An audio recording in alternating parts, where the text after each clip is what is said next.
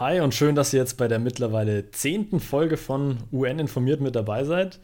Krass, wie die Zeit vergeht, dass, dass wir schon zehn Folgen haben. Und heute hat es wieder mal eine ganz besondere Folge für euch, denn wir haben, äh, unser Thema ist ein Friedensnobelpreisträger. Denn wir wollen heute über das Welternährungsprogramm reden, das 2020 den Friedensnobelpreis für seine Bemühungen bekommen hat zur Bekämpfung des Hungers für seinen Beitrag bei der Verbesserung der Friedensvoraussetzungen in Konfliktregionen und für sein Handeln als lenkende Kraft bei den Bemühungen, Hunger als Waffe in Kriegssituationen zu verhindern. Also großes Thema und wir reden heute mit euch über das World Food Program. Wusstest du, dass das World Food Program durch den Friedensnobelpreis, den sie jetzt gerade gekriegt haben, äh, tatsächlich auch 1,1 Millionen US-Dollar gekriegt haben? Damit ist der Friedensnobelpreis nämlich dotiert ich fand das krass. Ich wusste nicht, dass der irgendwie größer dotiert ist. Aber ich habe dann doch im Laufe der Recherche auch gemerkt, naja, also das sind dann halt doch Peanuts in dem ganzen Bereich. Und ja, war auf jeden Fall irgendwie nochmal so eine kleine Randinfo, die ich ganz interessant fand. Mal gucken, was sie mit dem Geld jetzt anfangen. Aber bevor wir zu den ganzen Finanzierungsthemen kommen, lasst uns einfach einmal kurz drüber reden, was wir heute machen. Max hat schon gesagt, wir reden über das Welternährungsprogramm, ähm, UNWFP, World Food Program. Und heute würden wir in der Folge ein bisschen, euch ein bisschen Wissen mitgeben zum World Food Program, den Stand und die Entwicklung weltweit zu Hunger, die Organisation selber als UN-Organisation mit euch ein bisschen besprechen und dann noch auf zwei Punkte eingehen, die der eine ist ein bisschen neuer, nämlich der innovative Ansatz beim World Food Program. Der andere Punkt, Finanzierung, ist, wie ihr wahrscheinlich schon in den letzten Folgen bemerkt habt, so ein Dauerthema bei den meisten UN-Organisationen. Von daher auch da heute wieder dazu was. Genau, das wird auf jeden Fall wieder ein großer Punkt heute werden. Nur, weil Lisa und ich da ja doch ein bisschen anfällig dafür sind, hier nochmal die Abkürzung, die wir heute wahrscheinlich sehr häufig verwenden werden. Das ist WFP oder WFP. Das steht für World Food Program, also für das Welternährungsprogramm. Nur damit wir da dann nicht noch mehr Fragezeichen raushauen. Aber Lisa, du hast schon gesagt, wir fangen jetzt erstmal mit dem Wissensteil an. Was ist denn wichtig zu, zu WFP zu wissen? Also eine Info, die sehr wichtig ist, ist zu zu erkennen, welches Ziel die eigentlich haben und zu welchem, wo die darauf hinarbeiten. Und wir haben ja in der vergangenen Folge schon sehr viel über die SDGs, die Sustainable Development Goals, geredet, sprich die Ziele, die wir uns weltweit halt gesteckt haben. Und eins dieser Ziele, SDG 2, ist Hunger weltweit bis 2030 beenden in meinen Augen ist das eins der absolutesten Ziele. Also es geht halt wirklich nicht darum, eine Reduktion oder so und so viele Millionen abzubauen, sondern das Ziel ist wirklich Zero Hunger, Null Hunger bis 2030. Und das World Food Program, WFP, leistet da eben den großen Beitrag zu. Da ist so ein bisschen die Frage, wie ist denn da dann der aktuelle Stand? Und die Zahlen von diesem Jahr sind, dass 821 Millionen Menschen jeden Abend mehr oder weniger hungrig ins Bett gehen. 821 ja. Millionen ist schon noch eine ganz schöne Summe, finde ich. Wie viel, wie hoch ist die Weltbevölkerung im Moment?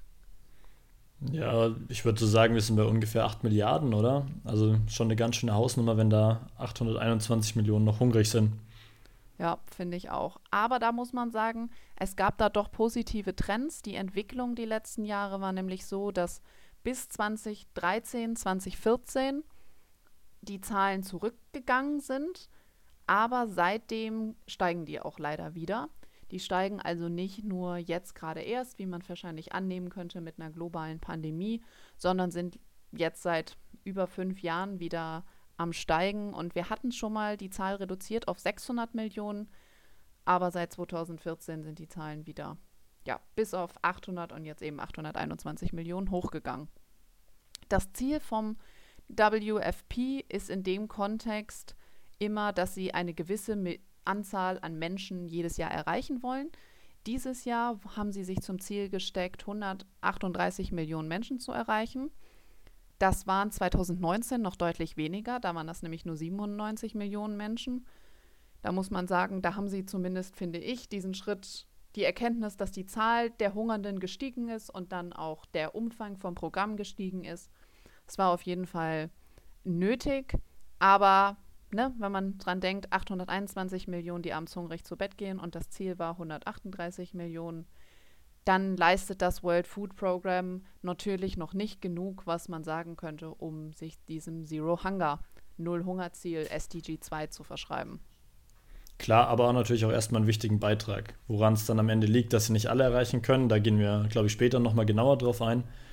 Aber immerhin erreichen sie hoffentlich diese 138 Millionen, was ja auch schon mal eine Riesenzahl ist eigentlich, wenn man überlegt, dass das mehr als eineinhalb Mal ganz Deutschland ist, die da äh, mit dem World Food Program ernährt werden.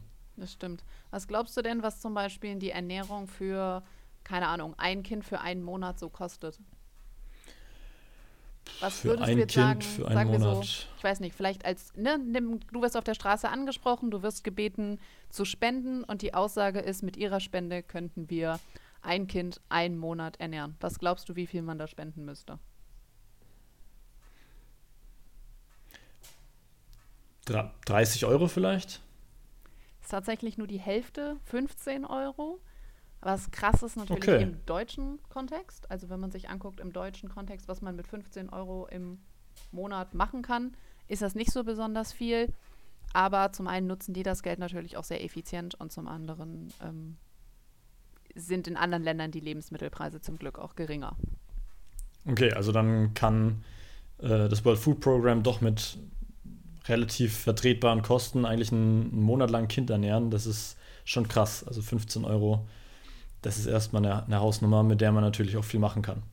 Genau, ich habe das letztens gedenken müssen, als ich jetzt mir Essen to go bestellt habe, weil Lockdown etc. Ich wollte zum einen ein bisschen die Gastro unterstützen, äh, unterstützen zum anderen war ich faul und habe mir Essen bestellt und zwar für 15 Euro und habe das gedacht am selben Tag, wo ich diese Zahl recherchiert habe und habe dann gedacht, wow, krass, das ist ein Monat für Ja. Ein Kind. Das sind plötzlich ganz andere Relationen und ich fand es irgendwie aber ganz gut an dem Tag, die Info wieder so ein bisschen im Hinterkopf zu haben. Vielleicht geht es ja dem einen oder anderen von euch auch so. Ja, ist doch immer mal ganz gut, solche Zahlen nochmal einordnen zu können. Okay, jetzt haben wir schon mal viel so zu der Grundaufgabe und zu den, ja, den ganzen Grundlagen für die Arbeit von WFP gehört. Und jetzt würde ich mal ein bisschen weitermachen mit der Organisation selber. Also, was macht äh, WFP eigentlich, seit wann gibt es die und so weiter. Und zwar wurde das Welternährungsprogramm 1961 gegründet und das fand ich auch in der Vorbereitung ganz witzig, nämlich damals auf das Bestreben eines US-Präsidenten, nämlich von Dwight Eisenhower. Kann man sich heute wahrscheinlich auch schwer vorstellen. Und die Idee damals war, naja, so eine Art Testballon erstmal loszuschicken und zu sagen, okay, wir brauchen so eine Art Ernährungsprogramm weltweit, damit es auch wirklich wirksam gemacht werden kann. Und wir geben euch jetzt mal drei Jahre Zeit, um sowas, ja, um mal eben Hunger weltweit zu bekämpfen. Auch ein ehrgeiziges Ziel. Und dann haben sie aber gesehen, na, eigentlich macht das World Food Program das jetzt ganz gut und haben dann 1965 gesagt, okay, das wird jetzt ein volles UN-Programm und seitdem gibt es dann das Welternährungsprogramm auch ja als vollwertiges UN oder Mitglied dieser UN-Familie. Ja, und in der Zeit danach haben sie zahlreiche Krisen gemeistert, also von äh, humanitären Notlagen wie beispielsweise der Hungerkrise in Äthiopien in den 80er Jahren, äh, aber dann auch war das World Food Program einer der ersten UN-Organisationen, eine der ersten UN-Organisationen, die in ähm, dem ehemaligen Jugoslawien in den 1990er Jahren waren, als dort die verschiedenen Kriege ausgebrochen sind. Und äh, ja, aber dann auch jetzt aktuell, zum Beispiel 2004, na, jetzt auch nicht mehr ganz so aktuell, aber auch jetzt in den 2000ern war dann 2004 ähm, bei verschiedenen Tsunamis äh, in Asien oder 2010 äh, beim Erdbeben in Haiti. Also die Bandbreite der Aufgaben, die das World Food Program da meistern muss, ist immens. Und äh, ja, da haben sie eben neben der Krisenbekämpfung und der akuten Krisenbekämpfung, wie beispielsweise in Kriegen und äh, ja, zum Beispiel nach diesem Erdbeben, aber dann auch irgendwann gesagt, okay, wir müssen noch weitere Programme entwickeln und das war dann zum Beispiel die verschiedenen Entwicklungsprogramme, die sie aufgesetzt haben und auch ein Schulmahlzeitenprogramm. Genau, und bei den Schulmahlzeiten würde ich gerne am liebsten über die Situation wirklich jetzt gerade reden. Wir sind zwar in einer Ausnahmesituation, aber ich glaube trotzdem, dass die Schulmahlzeiten, die gab es halt vorher schon und die gibt es jetzt zurzeit halt gerade weniger, weil das funktioniert so, dass es in vielen Ländern für Leute natürlich schwierig ist, ihre Kinder zur Schule zu schicken, seien das wegen Schulgebühren oder weil die Kinder als Arbeitskräfte ausfallen oder weil auch einfach der Zugang zum Bildungssektor nicht so da ist. Und man hat festgestellt, dass ein Punkt, der da hilft, ist, dass Kinder in den Schulen Schulmahlzeiten zur Verfügung gestellt kriegen. Zum einen gibt es zu Hause ein Kind weniger, was durchgefüttert werden muss. Und zum anderen muss man halt auch sagen, dass nur Kinder, die gesund ernährt sind und irgendwie eine ausreichende Menge an Kohlenhydraten am Tag zu sich nehmen können und Kalorien, Vitaminen und was auch immer für Nährstoffen natürlich nur gut lernen können und im Bildungssektor auch irgendwie mitkommen können. Und deswegen gibt es in sehr vielen Ländern eben Schulmahlzeiten. Aktuell gehen aufgrund der globalen Pandemie ca. 1,6 Milliarden Kinder nicht zur Schule, weil viele Schulen im europäischen Kontext auf Homeschooling umgestellt haben, seien das mit digitalen Formaten, aber natürlich auch teilweise fällt der Unterricht halt einfach aus. Und in 106 Ländern gibt es zurzeit Schulschließungen und da, wo die Kinder hauptsächlich auf solche Schulmahlzeiten angewies angewiesen sind, geht es hauptsächlich um Afrika und dann so die Region vom Nahen Osten und ein Teil von Südasien und dann noch ganz vereinzelt in Zentralamerika. Aber gerade dort sind halt viele Kinder, die jetzt aufgrund der fehlenden Schulmahlzeiten und aufgrund der wirtschaftlich, naja, sagen wir es ehrlich, beschissenen Lage zurzeit natürlich nicht irgendwie besonders gut anders ernährt werden können von ihren Eltern. Und ein Fünftel wäre auf diese Schulmahlzeit angewiesen, also ein Fünftel der Kinder. Und das sind zwei bis dreimal so viele, wie das World Food Program über das ganze Jahr hin erreicht mit Mahlzeiten. Das heißt, ihr merkt schon, obwohl diese Schulmahlzeiten praktisch vom World Food Program vielerorts initiiert werden, unterstützt werden, ist es aktuell so, dass umso mehr darauf angewiesen wären, obwohl umso weniger stattfinden. Und da gibt es ein paar Länder, die da jetzt auch inzwischen gegenarbeiten. Ich weiß nicht, warum es die Länder mit K sind, aber die Beispiele waren der Kongo, Kambodscha und Kolumbien.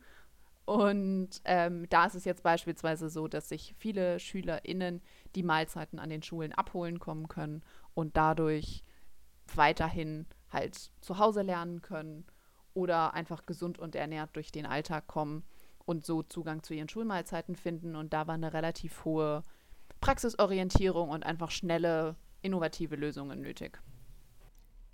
Ja, aber spannend, was das World Food Program da alles macht und auch wie sich es in so Zeiten wie jetzt aktuell einfach dann auf die neue Situation doch vergleichsweise schnell einstellen kann, dass jetzt zum Beispiel das Essen abgeholt werden kann. Das ist natürlich ein, ein Riesenpunkt und dafür braucht man auch richtig viele MitarbeiterInnen und deswegen hat das World Food Program mittlerweile 20.000 Menschen weltweit, die für das World Food Program arbeiten. Und das auf echt teilweise richtig abenteuerlichen Wegen. Da gibt es ein ganz schönes Video, sehr pathetisch. Äh, das haben wir euch mal mit in die Shownotes reingepackt. Da sieht man einfach mal, wo das World Food Program so alles unterwegs ist. Denn es gibt ganz verschiedene Wege, wie diese ganzen MitarbeiterInnen die Leute, die sie versuchen zu unterstützen, erreichen. Klar, klassisch, dass zum Beispiel äh, Airdrops passieren, sprich diese ganzen Nahrungsmittel aus Flugzeugen mit Fallschirmen abgeworfen werden.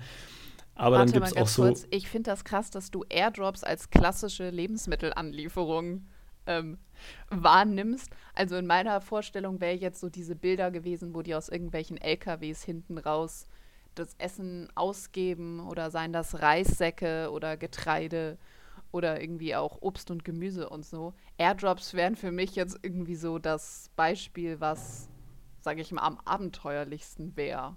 Oder gibt es irgendwie noch.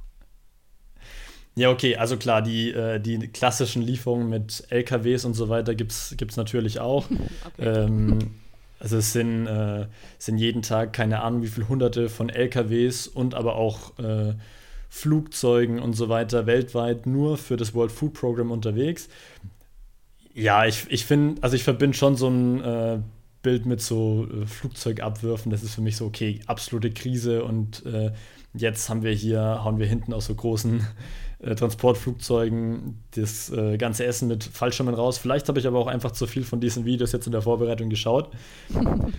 viel krasser fand ich dabei nämlich nochmal, dass die so riesen Amphibienfahrzeuge haben mit keine Ahnung wie großen Rädern und da einfach durch jedes äh, durch jeden Fluss, durch jede absolut aufgeweichte Straße und sonst was drüber fahren. Und da hat sich für mich schon gezeigt, okay, die machen wirklich alles, um in jede noch so entlegene Gegend zu kommen. Und ja, gut, da sind Airdrops dann natürlich auch ein Punkt, weil sie damit einfach Leute erreichen, bei denen alle Straßen abgeschnitten sind oder wo man sehr schnell in sehr entlegene Gebiete halt viel Essen transportieren muss. Also wie gesagt, das Video dazu seht ihr in den Show Notes, dauert nicht lang, aber ich fand es echt sehr spannend zu sehen. Ja, was es dann am Ende auch bedeutet, zu sagen, das sind 20.000 Menschen, die für uns arbeiten, aber die sind ja meistens in irgendwelchen Krisengebieten unterwegs und wie die dann auch unterwegs sind. Ja, auf jeden Fall. Aber abgesehen, also du hast ja gesagt, dass es 20.000 MitarbeiterInnen sind. Wie ist das dann so ein bisschen mehr auf, sage ich mal, der organisatorischen, auf der High-Level-Perspektive? Haben die auch einen Vorstand, Direktor, wie auch immer das äh, bei der jeweiligen UN-Organisation heißt? Wer macht das aktuell beim äh, World Food Program? Ja, sowas gibt es auch, natürlich. Ähm, beim World Food Program ist es aktuell der Exekutivdirektor David Beasley, der äh, auch sehr spannend jetzt wieder hier die Schnittstelle zu den USA. Das ist der ehemalige Governor von South Carolina und wurde dann, ich glaube, 2017 durch den UN-Generalsekretär, durch Antonio Guterres und den ähm, FAO-Generaldirektor, also es ist noch eine andere ähm, UN-Organisation, die Food and Agricultural Organization, die äh, haben zusammen dann äh, David Beasley als Exekutivdirektor ernannt. Und neben diesem Exekutivdirektor gibt es dann auch noch einen Exekutivrat. Klar, braucht ja dann nochmal mehr Übersicht. Und da sitzen 36 Länder drin, die immer wieder auf drei Jahre gewählt werden. Und 18 davon werden eben durch diese Food and Agricultural Organization äh, gewählt und die anderen 18 durch das ECOSOC, also den Wirtschafts- und Sozialrat der Vereinten Nationen. Und auch hier gibt es mal wieder eine Schnittstelle zu Deutschland. Deutschland ist da aktuell auch drin, richtig? Genau, Deutschland wurde jetzt auch wieder dafür gewählt und ist jetzt für die nächsten drei Jahre bis Ende 2022 auch hier in diesem Exekutivrat vertreten. Also auch da an einer absolut wichtigen Schnittstelle, weil wir haben ja gesehen, wie viel es in dem Bereich einfach noch zu tun gibt, ist Deutschland jetzt in diesem ja, Aufsichts- und Steuerungsgremium mit dabei. Und da sind jetzt 36 Länder drin, hast du gesagt. Sind das jetzt nur Länder oder sind da noch andere Akteure irgendwie involviert? Ne, in diesem Exekutivrat sind es jetzt erstmal nur Länder. Bei den Vereinten Nationen kann ich ja nur als Land Mitglied sein. Aber weil das World Food Program sich auch bewusst ist, dass es so eine Riesenaufgabe ist, dieses äh, SDG 2 jetzt bis 2030 zu erreichen, also den Hunger weltweit zu beenden, haben sie sich gesagt, okay, wir können das nicht nur mit den Ländern gemeinsam machen, sondern wir brauchen noch andere Ansätze und haben da, wie ich finde, einen sehr innovativen Ansatz gewählt und haben ein ja, die nennen das Innovation Accelerator gegründet. Sehr das ist quasi so ein Wort. absolut modisch und auch hier wieder der Bezug zu Deutschland, denn das ganze Ding findet sich in München. Cool. Und was machen die da? Also was muss ich mir darunter vorstellen unter dem Innovation Accelerator? Für mich, ähm, was ich bisher so rausgefunden habe und auch in den Gesprächen, die ich da in der Vorbereitung geführt habe, ist es quasi ein absolutes Startup, also die versuchen gemeinsam mit Leuten aus der Wirtschaft, aus Wissenschaft, aus der Praxis, aber auch mit äh, MitarbeiterInnen vom World Food Program Ideen zu entwickeln, wie Probleme im Bereich der, der Hungerbekämpfung eben ja, effizient begegnet werden können. Und ein spannendes Beispiel da fand ich, dass das World Food Program ja ganz viel Nahrungsmittel ausgibt. Und Jetzt ist es natürlich ein Riesenpunkt zu sagen, okay, wir fliegen mit, keine Ahnung, 20 Flugzeugen um die Welt, um Essen von A nach B zu bringen. aber hat natürlich den Nachteil, es ist, braucht wahnsinnig viel Ressourcen, finanzieller, aber auch ähm, materieller Natur, also der ganze Sprit, der dafür drauf geht, das ganze Geld und aber auch, dass natürlich teilweise so absurde Sachen passiert sind, dass in den USA dann Weizen angebaut wurde und das danach in ein Flugzeug gepackt wurde und das zu einem Krisenherd hingeflogen wurde und dann natürlich die, ähm, die lokalen LandwirtInnen da vor Ort ja dann Konkurrenz eigentlich durch ein UN-Programm bekommen haben und auch ihre Lebensgrundlage beraubt wurden. Und deswegen ist das World Food Program dann irgendwann darauf umgestiegen, dass sie versucht haben, quasi, dass Leute sich vor Ort Essen direkt kaufen können, also dass es Geldzuwendungen gab. Und dann ist natürlich die Frage, okay, jetzt habe ich irgendwie, wie kann ich das nachweisen? Oder jetzt kriege ich vielleicht dann, wenn ich irgendwo ankomme und das erste Mal Kontakt mit dem World Food Program habe, ähm, so eine Nahrungsmarke und kann mir damit dann mein Essen abholen. Aber das ist natürlich alles nicht, das ist ein Riesenaufwand, das alles zu organisieren und auch zu koordinieren. Und man ist so ein bisschen eingeschränkt, was man kaufen kann. Und da haben sie meiner Meinung nach auch mit Hilfe dieses Innovation Accelerator eine sehr coole Idee umgesetzt, dass sie gesagt haben, okay, wir arbeiten mit den äh, lokalen Läden vor Ort zusammen, die können quasi mit dem World Food Program kooperieren und kriegen dann vom World Food Program einen Iris-Scanner gestellt. Und alle Menschen, die vom World Food Program normalerweise sonst eben die Lebensmittel direkt in die Hand bekommen haben, können jetzt selbst entscheiden, was sie bekommen wollen. Und dazu wird davor ein Iris-Scan von jeder Person, die vom World Food Program Essen bekommen würde, gemacht. Und dann kann quasi nichts verloren gegangen werden. Und diese Personen können dann selbst in diesen Supermarkt gehen, der dann mit dem World Food Program zusammenarbeitet und sich die Dinge raussuchen, die sie für ihren Alltag, für ihr Leben brauchen und haben wollen und können dann quasi selbst entscheiden, was sie mitnehmen. Und an der Kasse wird dann einfach nur ein Iris-Scan gemacht und danach ist dann, äh, wird es quasi von, dem, von den Geldzuwendungen abgebucht. Also quasi wie eine Kreditkarte, nur eben mit einem Iris-Scan abgesichert. Das also das fand ich eine richtig coole mal, Idee. Genau, das hört sich aber mal richtig technologisch fortschrittlich an, sowohl für die UN als auch allgemein für die Entwicklungszusammenarbeit. Und da muss ich mal sagen, das hört sich ja so an, wenn die so weitermachen, vielleicht kommen dann noch irgendwie ein paar coole Ideen bei rum und es gibt noch ein paar Probleme, die man, sage ich mal, ein bisschen innovativer und auch vielleicht Technolo technologiegetriebener bearbeiten kann, damit man nicht zu sehr in diesem klassischen der eine baut das an, wir fliegen das Essen um die halbe Welt und versorgen die Leute dann dort vor Ort, sondern ein bisschen mehr integrierter in die lokale Wirtschaft, in auch die Bedarfe vor Ort, in auch die Entscheidungsfreiheit der Leute. Die Leute sind ja nicht in der Lage, sich nicht zu ernähren, sondern die sind halt nicht in der Lage, sich nicht zu ernähren, weil halt keine Nahrungsmittel da sind oder weil halt einfach keine finanziellen Möglichkeiten zur Verfügung stehen. Das heißt, wenn man da irgendwie mehr als ein Problem angehen kann mit solchen Lösungen, hört sich das auf jeden Fall gut an. Aber ein Punkt, den wir natürlich uns auch in der Recherche mal wieder gefragt haben, ist, was kostet der Spaß? Und bei den Vereinten Nationen ist der Finanzierungspunkt ja leider häufiger ein Problem. Und zwar ist es so, dass das World Food Program, WFP, sich allein aus freiwilligen Zuwendungen finanziert. Und das heißt im Endeffekt, mehr oder weniger sind das halt freiwillige Beiträge, Spenden. Und das waren im Jahr 2019 circa 8 Milliarden. Und im Jahr 2020 sind es bis jetzt 6,8 Milliarden. Jetzt haben wir schon November.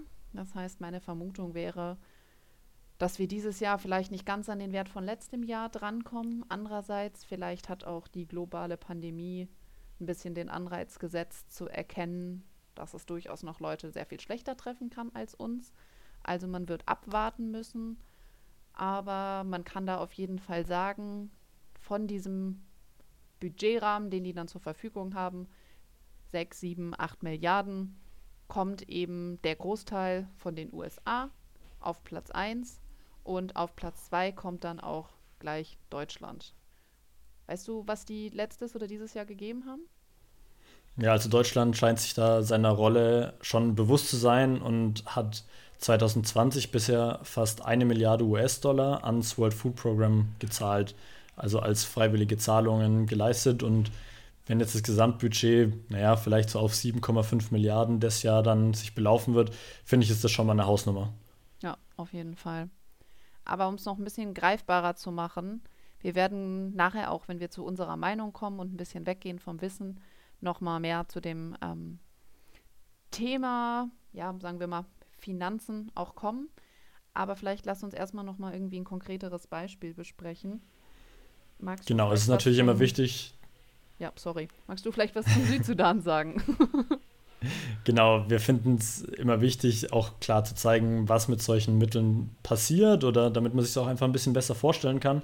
Und wie Lisa schon gesagt hat, haben wir dafür als Beispiel mal den Südsudan ausgewählt, denn dort ist das Welternährungsprogramm schon länger aktiv. Zum Beispiel gab es da 1989 als so ja, Unabhängigkeitsbestrebungen und äh, ja auch Krieg, vor allem im äh, südlichen Teil des Sudan, damals am Laufen war, gab es schon mal die Überlebensbrücke Sudan.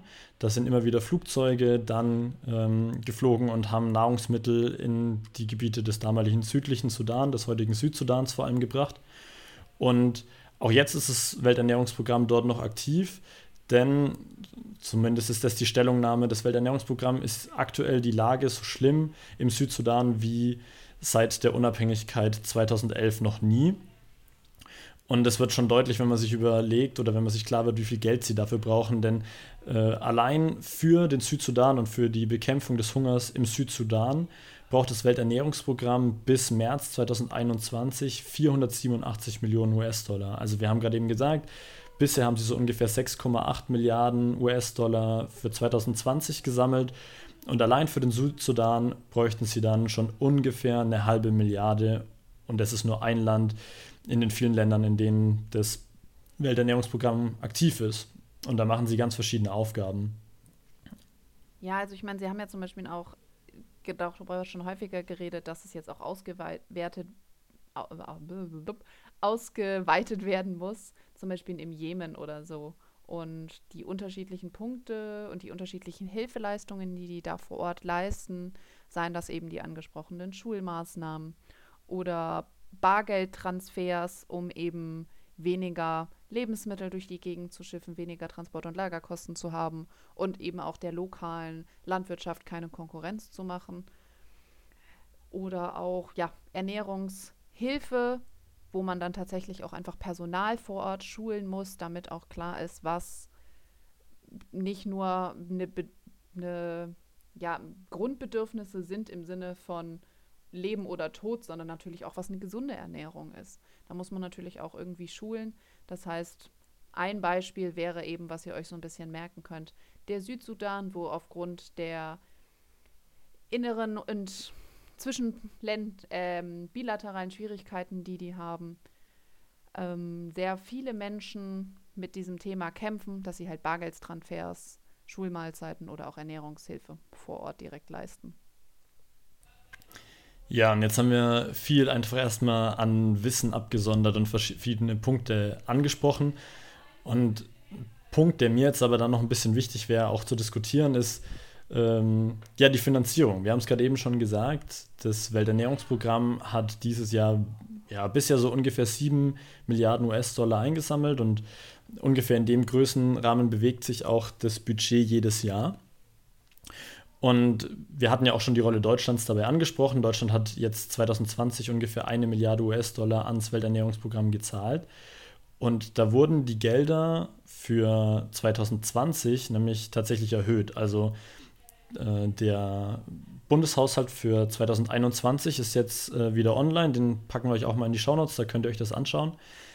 Und da wird deutlich, das ist auch in der Erklärung dort mit drin, dass für 2020 das Budget nahezu verdoppelt wurde, das an das Welternährungsprogramm gezahlt wurde, aufgrund von Corona. Für 2021 ist aber wieder der alte Stand mit eben quasi der Hälfte von den Zahlungen von diesem Jahr vorgesehen. Also obwohl Corona weitergeht und äh, uns auch noch eine Weile beschäftigen wird und vor allem äh, ja, Hunger auch noch weiter äh, ein Problem sein wird, werden da die Gelder wieder eingestampft. Und ich habe da nur ein Zitat noch von David Beasley, eben dem Exekutivdirektor vom Welternährungsprogramm, rausgesucht. Und der hat nämlich gesagt, dass wir mit Hungersnöten biblischen Ausmaßes rechnen müssen und dass wir aber diese ganzen Hungersnöte verhindern könnten, wenn das Welternährungsprogramm das Geld dazu bekommen würde, um seine Arbeit zu machen. Das hat er nämlich direkt an dem Tag, als das Welternährungsprogramm den Friedensnobelpreis bekommen hat, gesagt. Und jetzt vor dem ganzen Hintergrund, wie viel Budget das Welternährungsprogramm eigentlich hat, aber wie viel es auch brauchen würde, versteht ihr jetzt vielleicht auch, wieso wir gesagt haben, okay, die 1,1 Millionen US-Dollar, die das Welternährungsprogramm da bekommt, sind jetzt nicht so viel. Ähm, ja, aber am Ende hat er gesagt, es gibt, es gibt eine Lösung und es gibt ähm, eine Heilung für Hunger und es gibt vor allem auch eben diese, diese Impfung gegen Verhungern und die heißt Essen und alles, was es dazu braucht, ist Geld. So einfach ist es. Also vor dem Hintergrund finde ich schon schade, dass Deutschland sich da ja für 2021 nicht weiter auf dem guten Weg befindet, den, der jetzt eingeschlagen wurde. Ja, ich kann es auch ehrlich gesagt nicht nachvollziehen weil man ja sagen muss, also so ging es beispielsweise auch mir persönlich jetzt und das hat überhaupt nichts mit äh, Hungern zu tun. Aber wenn man mit so einer Krise konfrontiert ist als Privatperson, dann kann man ja immer noch, oder zumindest viele Leute, können in die erste Phase mit Ersparnissen über die Runden kommen. Das heißt, man kann sich eine Weile noch irgendwie durchprügeln und mal klappt das super und mal klappt das eher so schlecht als recht. Aber tendenziell wird die Situation ja immer schlimmer, desto länger das anhält. Das heißt, wenn Leute vielleicht in der Lage waren, sich in der ersten Saison noch mit Ersparnissen oder einem kurzfristigen Kredit über die Runden zu bringen, ist halt spätestens die zweite und dritte Saison wirklich immer schwieriger. Und da muss ich sagen, kann ich nicht nachvollziehen, dass man als deutsche Bundesregierung sagt, Achso, ja, und 2021 machen wir wieder alles so wie vorher, weil wenn wir ehrlich sind, wird die Situation 2021, ich meine, wir haben schon November, nicht sehr viel besser wieder sein. Und es werden noch wahnsinnig viele Länder und auch sehr viele Menschen weiterhin unter den ökonomischen Konsequenzen, neben den gesundheitlichen natürlich, leiden. Und es wird einfach dazu kommen, dass da die Leute noch nicht in der Lage sind, wieder irgendwie auf normale Einkünfte zurückzugreifen. Und da finde ich, müsste man eigentlich sagen, okay, wir belassen das erstmal so. Und die Bundesregierung schafft ja ansonsten zurzeit auch gerade für alles ein Budget. Also. Ja, aber anscheinend scheint das jetzt gerade keine Priorität mehr darzustellen, zumindest nicht in dem Ausmaß. Äh, ich habe da auch ähm, noch in einem Gespräch von Ulrich Lechte, das ist der Vorsitzende des Bundestagsunterausschusses für Vereinte Nationen, der hat es auch quasi mal geteilt und hat da auch einen Tweet zugemacht und hat am Ende gesagt, ja, er kann es auch nicht verstehen, dass das jetzt wieder gesenkt werden soll, aber es scheint auch keine Bereitschaft momentan in der Regierung oder im Parlament zu, zu bestehen, das zu ändern. Also wenn, wäre das jetzt vielleicht unsere und eure Aufgabe, da auch ein bisschen Druck zu machen und zu zeigen, doch, wir finden es wichtig, dass das Welternährungsprogramm da die Mittel bekommt und die Unterstützung von Deutschland bekommt, dass diese Riesenaufgabe Hunger beenden auch 2021 mit vernünftigen Mitteln angegangen werden kann. Ja, weil es gibt ja noch ein anderes Problem, das du in der Vorbereitung mal angesprochen hast. Genau, weil es ist ja so, ihr habt schon gemerkt, wir sind äh, jetzt mehr beim Kritik- oder Meinungsteil, wo es auch ein bisschen, naja, nicht von neutralem Wissen mehr wir ausgehen, sondern wo wir auch einfach unsere Meinung mit euch teilen wollen. Und einer der Punkte, der mir da immer wieder aufgefallen ist, ist die gebundene Hilfe. Das war in einem New York Times Artikel vom 9.10. Das müsste auch so der Punkt gewesen sein, wo sie den Nobel Peace Prize bekommen haben, kurz davor.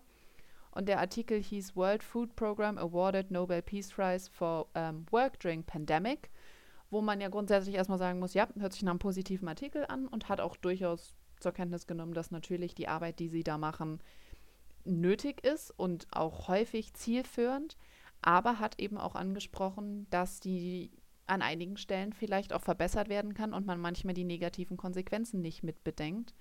Denn was bei dieser gebundenen, mit dieser gebundenen Hilfe gemeint ist, ist, dass gewisse Länder natürlich Gelder spenden fürs World Food Program und im Gegenzug dann erwarten, dass die Lebensmittel, die vom World Food Program gekauft werden, praktisch aus diesen Ländern die Wirtschaft unterstützen. Also sprich, Land X wow. finanziert das World Food Program und im Gegenzug kauft das World Food Program dann von Land X die Lebensmittel ein, um dann zu sagen, so, naja, wir wollen halt auch irgendwie was haben von unseren Spenden.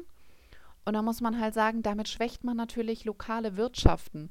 Weil wenn du irgendwie vor Ort hast, Leute, die versuchen, teilweise auch mit Subsistenzwirtschaft oder mit, sag ich mal, relativ kleinen Produktionsmengen auf lokalen Märkten ihre Produkte abzusetzen. Und dann kommt das World Food Program da rein mit kostenlosen Lebensmitteln und auch eben mit Lebensmitteln, die nicht vor Ort eingekauft würden. Man könnte diese Lebensmittel ja auch durchaus lokal oder zumindest regional kaufen. Ich meine, wenn du gerade eine große Dürre hast und deswegen keine Lebensmittel vorhanden sind, so kannst du nicht sagen, na dann kaufen wir halt nichts. Gut, dann gehst du aber halt ins Nachbarland, da ist eigentlich wenig Notwendigkeit, das dann in einem europäischen Land oder einem westlichen Land einzukaufen.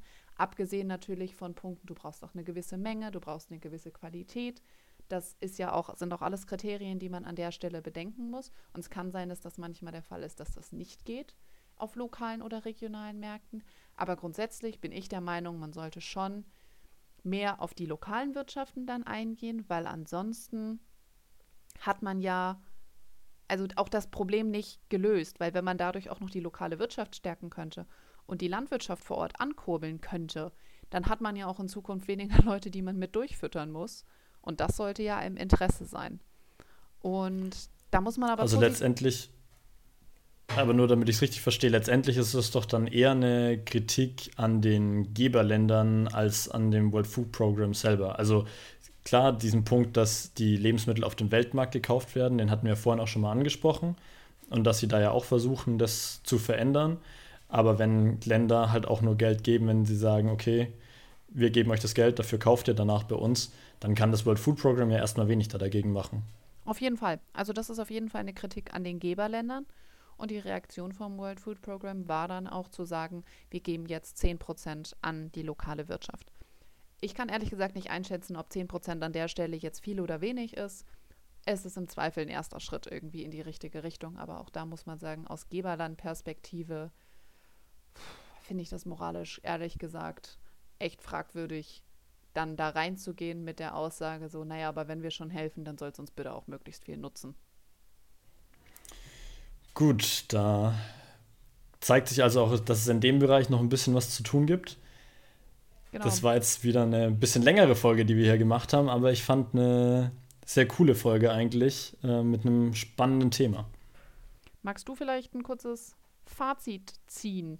Wir haben uns nämlich Mühe gegeben, so ein bisschen mich, uns mal mehr an unsere Struktur hier zu halten, die wir immer im Hinterkopf haben. Und vielleicht ein Fazit gehört zu jeder guten Struktur dazu. Von daher, Max, magst du das heute mal machen? Gut, ja, gerne. Ich mache ein Fazit. Ich finde, das World Food Program hat natürlich in Punkten noch Verbesserungsbedarf, aber zeigt sich da, dass es einfach ein sehr innovatives Programm ist, beispielsweise eben mit diesem Iris-Scan, ähm, da auch selbstkritisch ist und sich überlegt, naja, okay, wo können wir uns denn noch verbessern? Und aber auch eins der Programme ist, das mit am schnellsten vor Ort ist, denn äh, ja, Hunger muss einfach wahnsinnig schnell beendet werden und da müssen die schnell vor Ort sein. Deswegen Riesenorganisation, sehr agil für gerade vor allem agil im Vergleich zu ja, manch anderen UN-Organisationen und am Ende aber leider auch wieder eine äh, UN-Organisation, die chronisch unterfinanziert ist. Also ich finde es wirklich innovativ, selbstkritisch, aber leider komplett unterfinanziert. Und in dem Zusammenhang hatte ich noch zwei Punkte, die mir bei diesem innovativen Punkt noch ins Auge gesprungen sind. Denn das World Food Program hat auch verschiedene Apps mit rausgebracht. Eine davon heißt Free Rice. Die könnt ihr auch einfach runterladen und das sind für Spiele ja verschiedene kleine Quizze und Spiele drauf. Äh, alles Mögliche zu den SDGs, also zu den Sustainable Development Goals, über die wir schon eine Folge gemacht haben, oder auch zu ja, verschiedenen Flaggen, äh, zu verschiedenen bekannten Zitaten, wie auch immer. Und da könnt ihr dann einfach mitspielen. Und das äh, ist nicht nur ein Spiel, denn die Idee dahinter ist, dass euch unten dann auf der unteren Hälfte des Bildschirms dann verschiedene Werbungen angezeigt werden. Und ja, die quasi mit diesen Werbungen dann auch ihre Arbeit finanzieren können. Also Free the Rice, ladet es euch mal runter und schaut, wie die euch gefällt. Und eine andere App, mit der das noch schneller geht, heißt Share the Meal. Und mit dieser Share the Meal App könnt ihr jedes Mal, wenn äh, euch danach ist oder ihr, was weiß ich, vielleicht essen geht und euch denkt, okay, jetzt gönne ich mir gerade mal Essen gehen oder aktuell eben Essen bestellen, ähm, dann helfe ich auch anderen Leuten noch ihren Hunger zu bekämpfen. Da könnt ihr dann mit einem Knopfdruck wieder Geld ans World Food Program spenden und das fängt schon an bei beispielsweise 70 Cent, mit dem äh, ein Kind für einen Tag ernährt werden kann. Also äh, da könnt ihr dann auch da sehr leicht und sehr einfach immer mal wieder so ein bisschen was Gutes zu tun, Gutes tun und die 70 Cent tun ja echt äh, uns hier in der Regel eigentlich nicht weh. Wenn Deswegen, ich das nächste Mal mein Essen to go bestelle, dann schaue ich da, glaube ich, mal rein und probiere das mal aus.